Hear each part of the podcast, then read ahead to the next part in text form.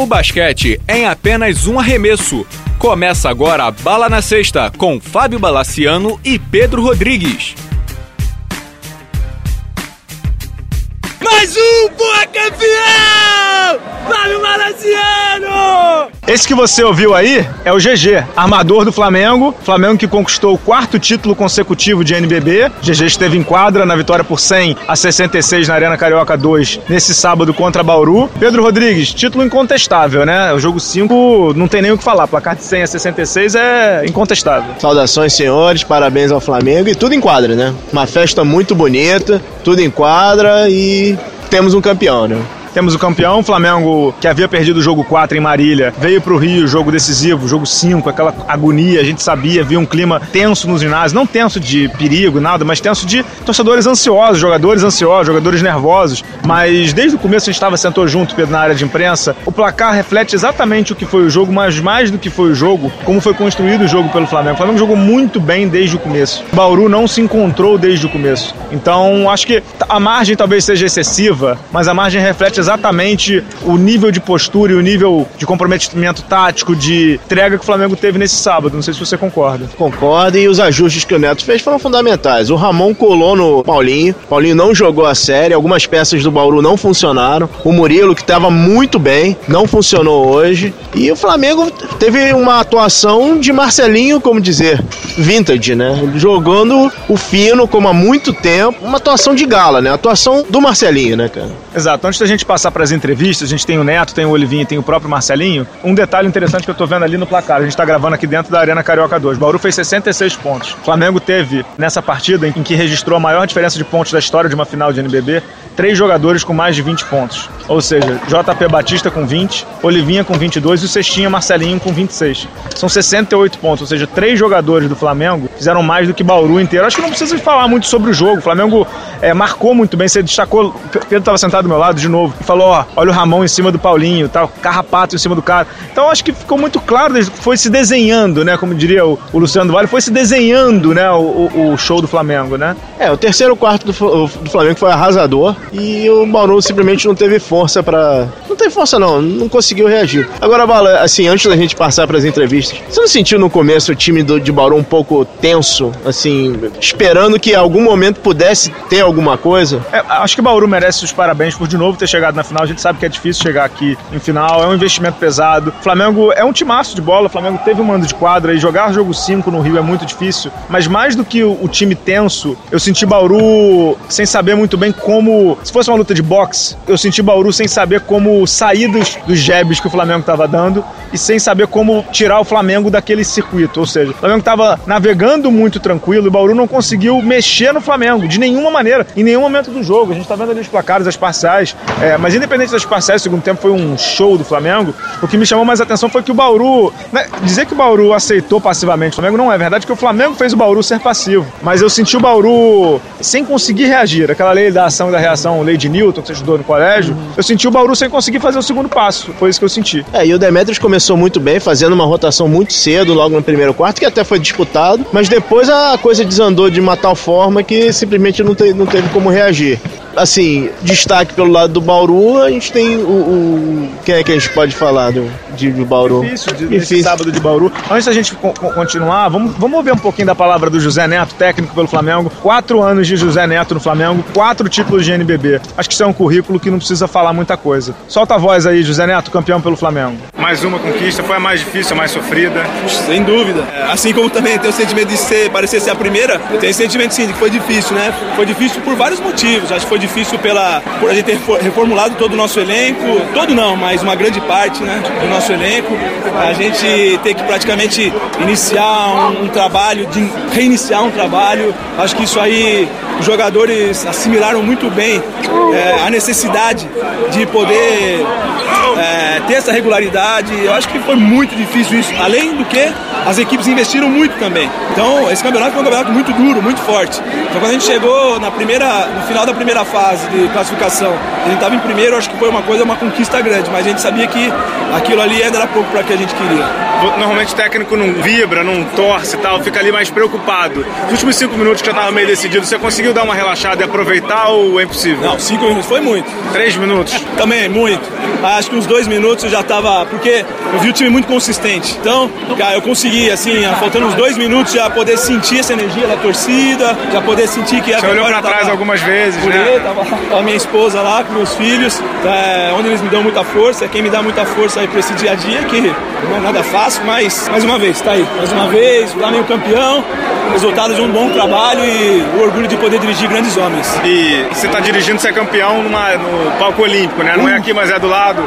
É um bom presságio. É, te trouxe alguma, alguma coisa na cabeça no final do jogo? Cara, você falando agora me traz. Mas durante o jogo a gente tá muito focado naquilo que a gente tem que fazer. E a gente, eu não conseguia pensar nisso não. Conseguia pensar muito na, na vitória que a gente poderia ter, que eu acho que era um significado muito grande pro Flamengo. Mas você me falando agora, rapaz, até dá um arrepio aqui, né? De saber que daqui poucos dias, depois de uma grande expectativa, a gente vai poder voltar aqui com a seleção brasileira. Eu sei que isso aqui não vai ser esse ginásio, mas o outro vai estar ainda mais cheio.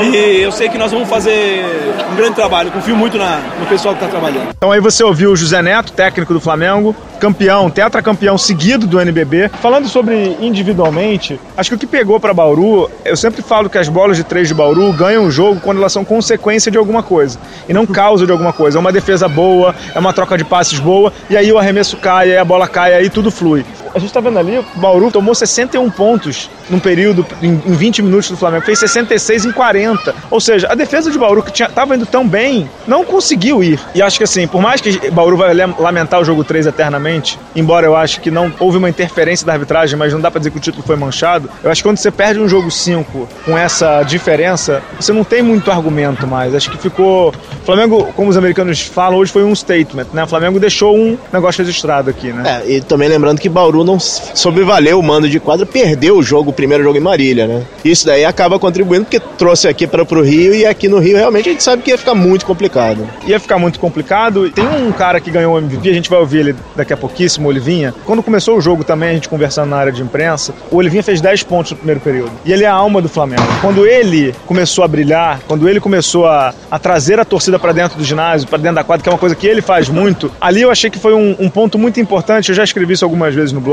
Pedro, que quando a torcida do Flamengo entra, entra na quadra, e ainda mais em jogo 5, ainda mais em final, ainda mais em playoff, ainda mais aqui no Rio, é muito difícil segurar. É realmente muito difícil segurar. Só um parênteses rápido: torcida inglesa hoje, né? Tiveram, obviamente, as carícias trocadas entre, entre torcidas, mas assim, mesmo as confusões que a gente viu no segundo jogo quando a gente estava aqui, não aconteceram. Não, não então, assim, foi, foi um clima surpreendentemente muito bom aqui dentro da arena. Foi, foi muito bom. 8 mil pessoas de novo na arena. O Flamengo fez três jogos na arena, os três com 8 mil pessoas. 300 mil de renda. 300 mil de renda, que deve dar um, um trocadinho pro clube. Não sei exatamente o custo de se jogar aqui na arena, é um custo alto. E assim, há de se ressaltar isso. Nos três jogos, Pedro, inclusive o da confusão do jogo 3, lá da bola presa, que não sei o que, não sei o que, não sei o que, não houve nada de confusão. A gente entrevistou o Alexandre Pova há instantes aqui, diretor de esportes olímpicos do Flamengo, vice-presidente de esportes olímpicos do Flamengo. Ele falou uma coisa que é verdade torcida do Flamengo tem uma fama, muito por causa do futebol também, de brigas e não sei o quê, mas no basquete ele tem razão. Eu nunca vi a torcida do Flamengo fazer uma besteira, de levar uma falta técnica, de inverter mando de quadra. Nunca aconteceu absolutamente nada.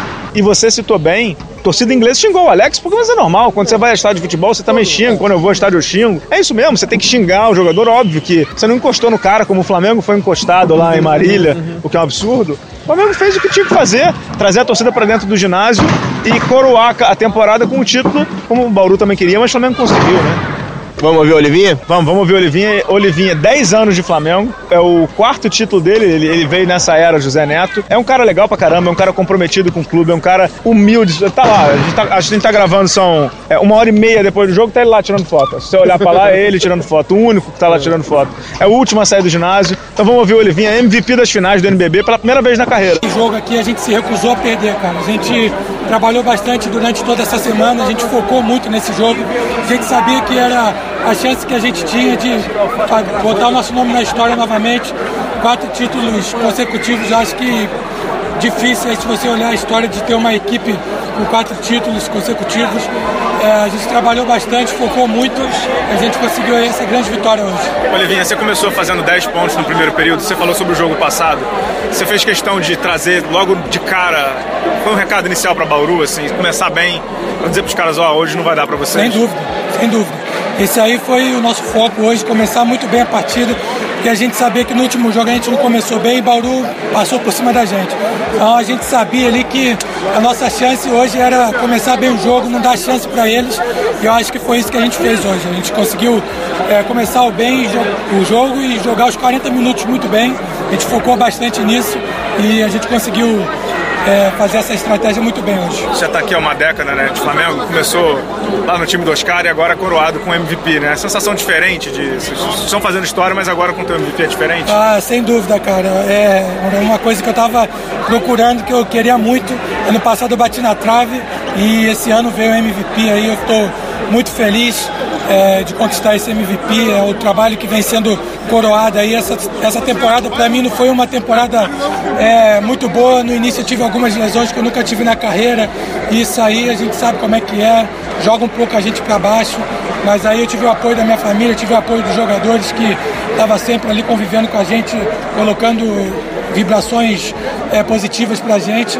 Eu estava sempre trabalhando sério, fui coroado com esse MVP aí agora, então muito feliz. Agora comemorar bastante. Agora vamos para o grande personagem da final. Grande. Estou, estou me sentindo há 3, 4 anos atrás. Ou 13, cara. 13, exato. O maior jogador da história do Flamengo, novamente com uma atuação brilhante. Marcelinho Machado hoje fez valer o, o status de grande jogador do Flamengo, de maior jogador da história do basquete do Flamengo e que teve uma atuação brilhante, né, Bala? Atuação brilhante e Pedro, vocês vão ouvir daqui a pouco um trecho do áudio dele. Foi muito interessante porque como o Rafael Luz fez duas faltas muito cedo, ele quase que começou de titular, ele entrou com três minutos em quadra. Ele falou uma coisa que me mexeu bastante comigo, não de emoção, mas assim, foi muito interessante ele falando que no meio do terceiro período, quando ele começou a acertar a bola, ele disse que sentiu, ele conseguiu sentir sentimentos profundos durante o jogo, de ser um privilegiado, de visualizar muitas coisas da sua carreira. Ele é um cara de 41 anos, ele não é mais nenhum garoto de que... Já sabe que tá terminando, né, cara? E ele falou isso também, ele sabe que tá muito mais para terminar do que para começar, é óbvio, ele tem 41 anos de novo.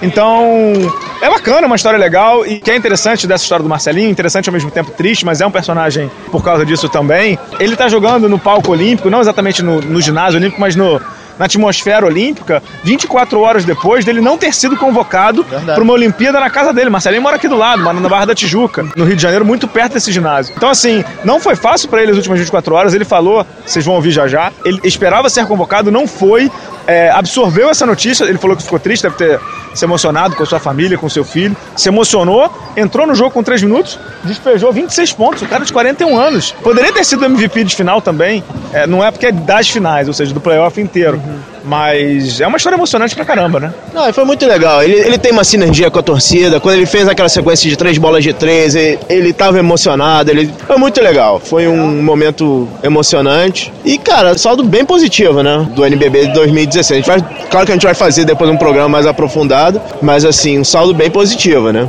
Saldo positivo, a gente vai fazer um programa especial sobre NBB, provavelmente chamando alguém da Liga Nacional, tentando ver se a gente caça alguém aqui já para fazer desde aqui. Mas é um saldo muito positivo, um saldo muito positivo mesmo. O NBB teve, tem problemas, eu insisto nessa palavra, básicos, e a gente vai falar sobre eles. Como todos os anos eu faço um balanço no blog, problemas que são muito graves e muito fáceis de serem resolvidos. Eu tenho certeza que eles vão trabalhar nisso.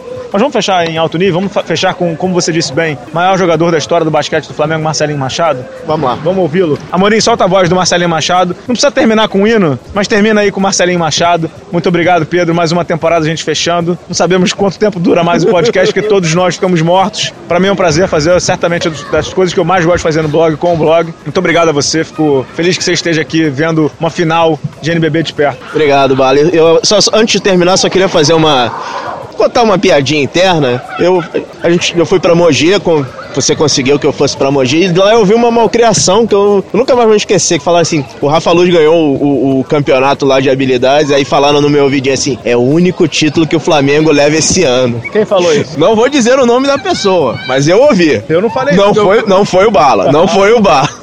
Pois é, alguém falou isso pro Pedro Rodrigues lá, não fui eu. Então agradecendo ao Pedro Amorim, Estação Endora aí, pela, mais uma vez por essa edição aí do programa. Vamos de Marcelinho Machado para fechar essa temporada 2015-2016 do NBB, um programa para lá especial. Obrigado, pessoal! No segundo tempo você começou a matar bola de três loucamente. Assim, o que, que passa pela sua cabeça aos 41 anos, você ainda conseguir contribuir e ser decisivo num jogo 5 de final de NBB? O que, que você... Ali dá para pensar alguma coisa ou nada? Cara, não, pensa. Durante o jogo você pensa muito, até por ser um momento tão importante. E eu é, é engraçado que durante a partida hoje eu, eu tive umas, uns pensamentos talvez mais profundos do que eu tenho normalmente. E foi o que eu disse, até na hora que eu entrei no jogo, eu falei, pô, é, tudo está conspirando a meu favor. Porque eu estava preparado para jogar e normalmente eu entro no final do primeiro quarto. E hoje o Luiz acabou fazendo duas faltas, eu tive que entrar. E aí eu já pude aquecer um pouco no jogo. É... E a hora que a bola começou a cair, cara, acho que o time foi muito inteligente me procurar também. E é o que eu faço. É, eu saio do bloqueio para chutar. E se eu encontrar o espaço, eu vou chutar com 41 e com quantos anos eu tiver. Mas o que, que, eram os pensamentos profundos que você tinha lá no meio do, do jogo? De ser um privilegiado, cara. De, de estar num momento como esse. E eu, eu penso muito é, antes dos jogos, eu imagino as coisas acontecendo. E eu imaginei mais ou menos isso hoje. Então é, eu fico feliz de ter é, respondido a esse pensamento que eu tive, a, essa, a esse foco e ter ajudado o Flamengo. O sétimo título é um recorde entre jogadores nacionais desde Taça Brasil, Campeonato, NBB. É mesmo? Não sabia. É, ou seja, você é o maior campeão brasileiro de basquete agora. É. Igualou o Giannichini. No meio de tanta gente, 70, 80, né? tanta gente, gente boa aí. Mais uma vez eu me sinto privilegiado, cara, de poder estar tá escrevendo meu nome na história do basquete brasileiro. É, eu divido com meus companheiros, divido com a minha família e, de, e, e eu acho que, que assim, é muito mérito da entrega e do que eu acredito que deve ser um atleta de basquete. Então toda a minha entrega, todos esses anos, eu acho que, eu estou sendo retribuído também. Você comprou ingresso para assistir a Olimpíada, tá? a família comprou? Pra ser, bem Você sincero, vai ver? pra ser bem sincero, eu estava na expectativa da convocação mas agora eu vou correr atrás. Eu quero apoiar a minha seleção. Marcelo, nas, na, nas, últimas 24 horas foi, teve muita coisa. Teve uma convocação, teve uma véspera de jogo. Como é que foi essa tua preparação? Você acabou não sendo convocado, você falou que, que apoia incondicionalmente manhã e tal. É. Mas queria que você contasse como é que foi essas últimas 24 horas desde a convocação até hoje. Então, é, eu não vou dizer que eu não vivia a expectativa da convocação, porque eu vivia, eu sabia que eu poderia ser chamado, como eu não fui também. Eu estava 50-50, vamos dizer assim. E quando meu nome não veio, é lógico que você tem uma reação a isso, natural. Mas, é, volto a dizer, o meu, a minha confiança no Maia era tão grande que eu sabia que qualquer que fosse a decisão dele é, seria melhor para o Brasil na cabeça dele. Então, é, eu, eu pude ficar tranquilo com relação a isso. E, e é o que eu disse, agora é, era um momento importante, é um momento que que decide toda a temporada. E eu me preparei para isso. Eu não podia deixar também qualquer coisa alheia ao que não fosse o jogo de, de hoje é, influenciar. Então, me preparei muito para poder ajudar o Flamengo. Você, o que aconteceu semana passada com teu irmão, aquela confusão lá em Marília e tal, quanto isso mexeu com você para você jogar tão bem quanto hoje ou você tentou não trazer não, isso para quadra? Mexeu nada, cara, sinceramente. Esse é o tipo de, de de coisa que acontece que eu acho que não deveria acontecer no basquete. Ele foi expulso, estava saindo, aí empurra, joga pipoca. São coisas que eu acho que a gente não, não precisa ver no basquete. Tá. Última pergunta. Mais um ano, pensa de que. É, é foda perguntar isso agora, mas assim. Cara, eu já falei. Quanto puder ajudar. É, que eu queria jogar mais um ano. Mas agora eu acho que não é momento de eu falar isso, eu vou pensar. É, vou descansar. E aí daqui a uma, duas semanas eu, eu vejo o que eu faço.